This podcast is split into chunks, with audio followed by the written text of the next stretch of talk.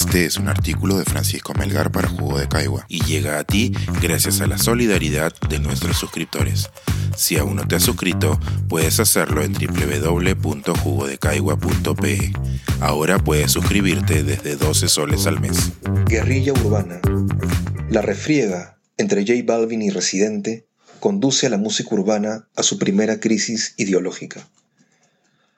A punto de cumplir la mayoría de edad, su éxito decisivo, Gasolina, ingresó al Hot 100 de Billboard en noviembre de 2004. La música urbana pasa por su primera crisis ideológica. El año pasado, una de sus estrellas más representativas, J Balvin, hizo un llamado a boicotear los Grammy por el poco reconocimiento que otorgan a los reggaetoneros. Residente, ex cantante de Calle 13 y viejo ícono del género, lo acusó de hipocresía como de las trece nominaciones del año pasado ganaste solo una, ahora pides boicot, dijo. Y luego, comparándolo con un puesto de comida, lo ubicó en la escala más baja del valor estético. Tu música es como si fuera un carrito de hot dog, que a mucha gente le puede gustar, pero cuando esa gente quiere comer bien, se van a un restaurante, y ese restaurante es el que gana las estrellas Michelin.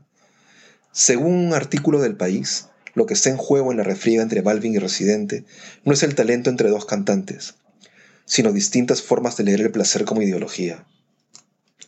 Haciendo a un lado la terminología posmoderna que el periodista toma del desaparecido Mark Fisher, no hay mayor novedad en su tesis.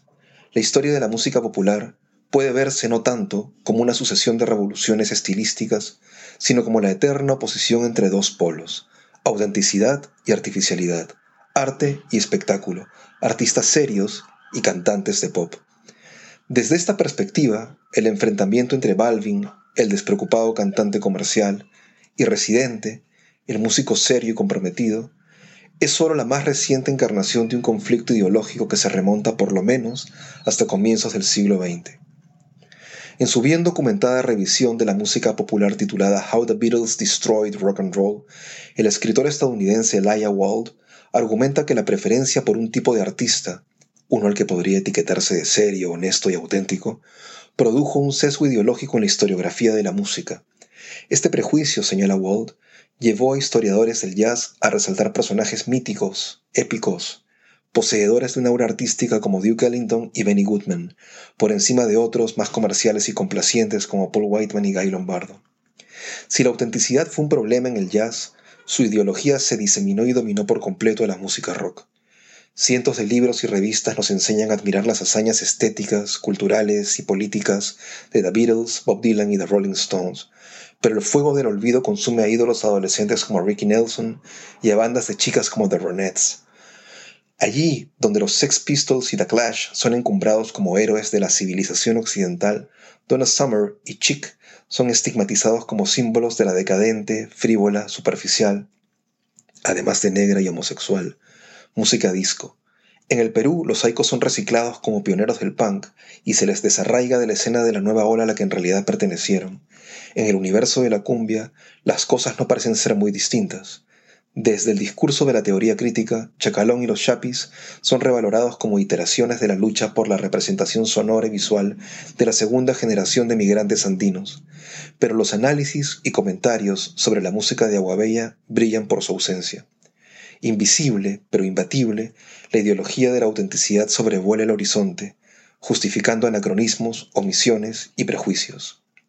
Al igual que Putin, Residente está inmerso en una guerra unilateral, una guerra oportuna que le está devolviendo la fama y las portadas que perdió hace más de una década, y el lenguaje que utiliza para atacar a J Balvin está plagado de la retórica de la ideología de la autenticidad. En su más reciente diatriba, una potente colaboración con Bizarrap, titulada Bizarre Music Sessions Volumen 49, el ex Calle 13 afirma que el autor vence al intérprete, el artista comprometido vence al artista comercial y el músico honesto aplasta a la estrella de pop. Canta, el pueblo luchando, los están matando y el tipo sufre fotos de Gandhi rezando. Yo no creo en las estrellas de las plataformas digitales, solo creo en mi nivel y en el carbón de mi lápiz corriendo por el papel. Una cosa es ser artista, otra cosa es ser famoso. El autotune y el playback activado, estos bobos cantan hasta con el micrófono apagado. Pero debajo de este discurso reivindicativo del trabajo del artista se esconden frases totalitarias, sentencias represivas de impronta fascista y referencias a dictaduras comunistas. Estoy un poco intranquilo mientras el género urbano vigilo, canta Residente, asomando la mirada como un cocodrilo en el Nilo. Para dos minutos de canción tienen 20 escritores, hasta los manejadores son compositores. Son artistas de quinta que escriben menos que un bolígrafo sin tinta. Con mi rima impongo disciplina como en China.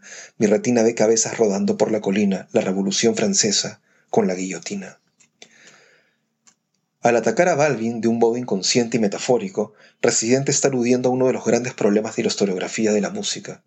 Si le encargáramos reescribirla, no solo sería Balvin quien desaparecería, sino que no veríamos a Michael Jackson bailar mientras hace playback en la legendaria presentación de Billie Jean en el aniversario 25 de Motown, ni tendríamos a Elvis, Madonna y Britney Spears interpretando cientos de temas que no han escrito.